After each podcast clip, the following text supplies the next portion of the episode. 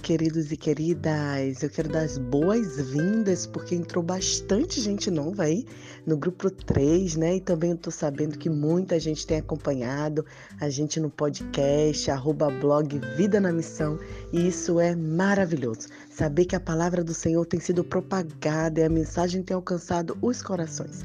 A cada dia eu tenho orado ao Senhor para que o Senhor transforme vida de homens e mulheres, para que o Senhor nos transforme, nos impacte e que essa palavra possa fazer diferença na nossa vida e na vida de outras pessoas.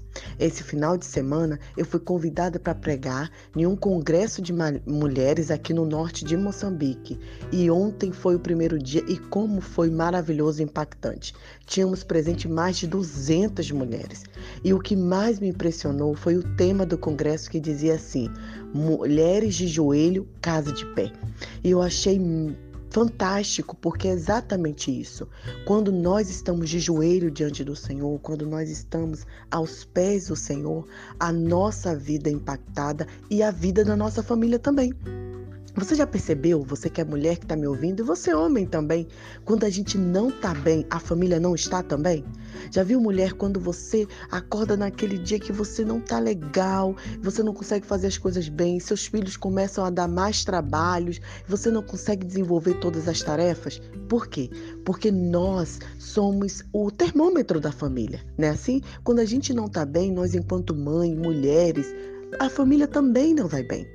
E, isso, e por isso eu quero hoje, nessa sexta-feira, compartilhar uma palavra especial com vocês baseada em duas mulheres, também do Novo Testamento, que não tiveram encontro de, com Jesus assim pessoal, fisicamente, mas conheceram a Cristo através do apóstolo Paulo, que pregou a palavra, e essas mulheres se tornaram referências, a ponto do apóstolo Paulo fazê-las, é, trazê-las como exemplo, como modelo daquela comunidade cristã.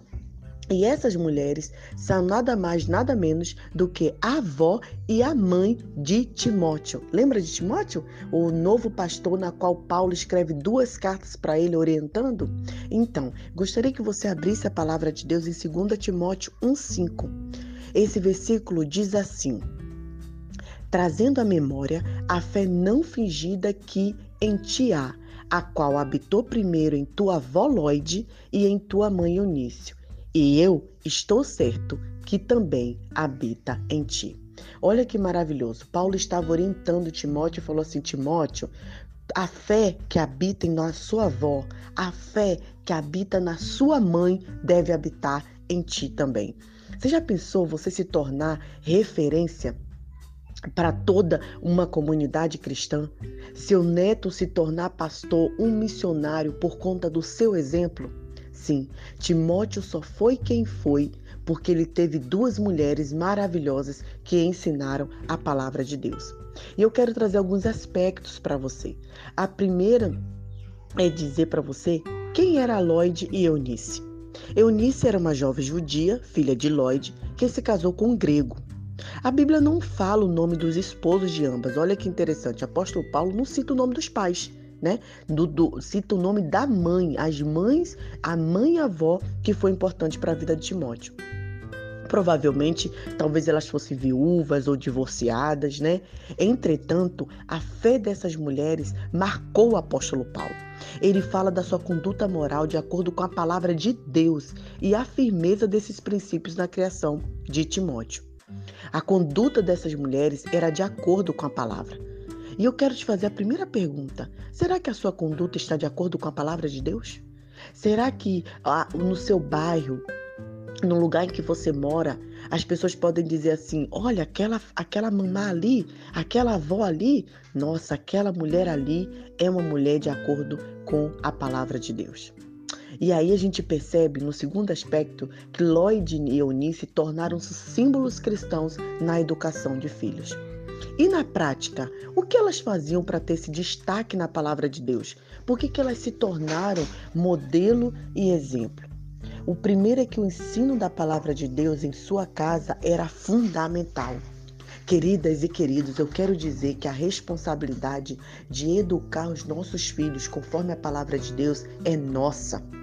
Nós, enquanto mães temos a responsabilidade de falar do amor de Deus. Você é tia, tem a responsabilidade de falar do amor de Deus para os seus sobrinhos, né? Para quem está na sua família. O segundo é que a oração, a meditação nos textos bíblicos e o compartilhar das experiências com Deus era diário na vida daquela família. Eu compartilhei ali no congresso ontem que eu coloquei um propósito no meu coração de cada dia tirar 40 minutos para ensinar a palavra de Deus para o meu filho, intencionalmente, todos os dias, sem falhar, sem vacilar, trazendo a memória, fazendo meditação, é, trazendo versículos, fazendo brincadeira, porque como ele é uma criança, né? A gente precisa trazer a palavra de Deus de forma mais lúdica para que meu filho cresça como Timóteo cresceu, respirando a Bíblia. Timóteo decorou, meditou, estudou, e a divina semente brotou em sua vida e fez ele um continuador da obra do Evangelho de Cristo, seguindo o apóstolo Paulo. Olha que maravilha! Seu filho se tornar um mensageiro, um propagador da palavra de Deus.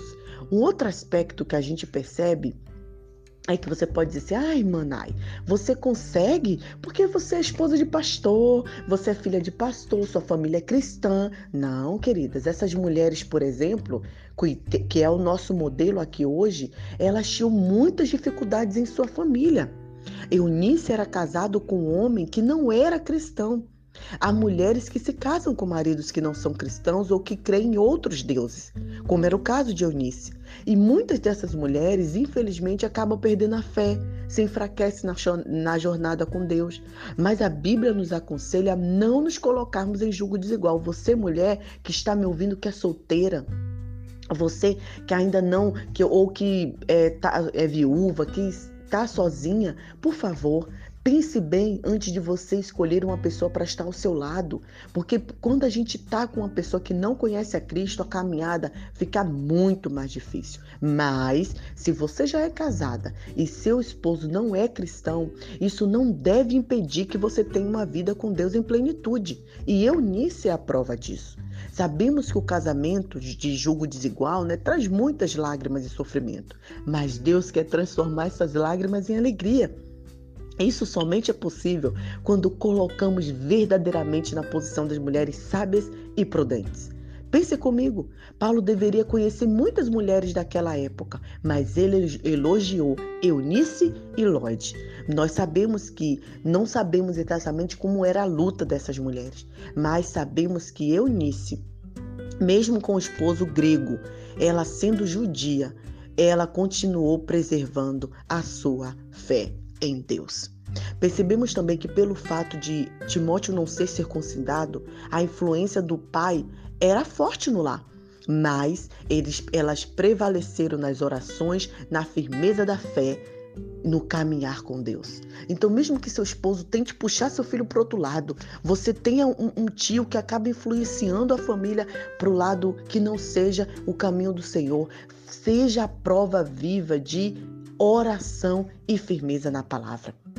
Eunice também provavelmente recebeu a palavra de Deus através da sua mãe, que era Lloyd, né? Avó de Timóteo. Lloyd, como mãe e avó, aparentemente aqui percebemos na Bíblia que ela colocou Deus em primeiro lugar em sua vida.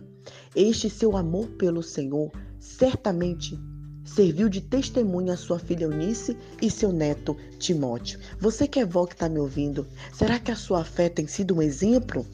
Será que você tem colocado a, a, a, a Deus em primeiro lugar? Será que a oração, o legado deixado por ela, né, de Eunice, de, de Lloyd, que era avó, seguiu por Timóteo? Olha, queridas, deixa eu falar uma coisa com vocês. Ser mãe é um privilégio e ser avó, né? Eu não sou ainda, vai demorar um pouco, é uma benção. Nós amamos nosso filho com todo o nosso coração, amamos o neto também, um amor inexplicável. Mas, como avó, temos obrigação de ensinar e falar do amor de Deus por ele. Você é avó, fala: Ah, minha filha não está levando meu, meu neto para a igreja. Leve você. Fala do amor de, de Deus para ele. Conta histórias da palavra de Deus para ele. Podemos ver nos escritos de Paulo que Timóteo aprendeu bem as escrituras. Mas antes, é, é, eu quero compartilhar um versículo no qual Paulo fala é, é um conselho para Timóteo. Eu quero te dar também enfatizar na oração. Eu falei sobre você ser intencional no estudo da palavra e na oração. Ore com seu filho. E eu aprendi 4C para a gente orar. Ore pela. É, pelo caráter do seu filho, pela conversão do seu filho, pela carreira e chamado, chamado de Deus para o seu filho e ore pelo casamento. Ore, seja intencional, clame a Deus pelo seu filho. No versículo é, 3 de 2 Timóteo diz assim: Tu, porém, meu filho, ó, Paulo falando para Timóteo, você permanece naquilo que você aprendeu, naquilo que você é, tem aprendido desde meninice, desde pequeno. Olha que lindo, nas Sagradas Escrituras e que você possa continuar sendo sábio para a salvação pela fé em Cristo Jesus. Olha o que Paulo diz, meu filho, você continua no caminho da sua avó, hein?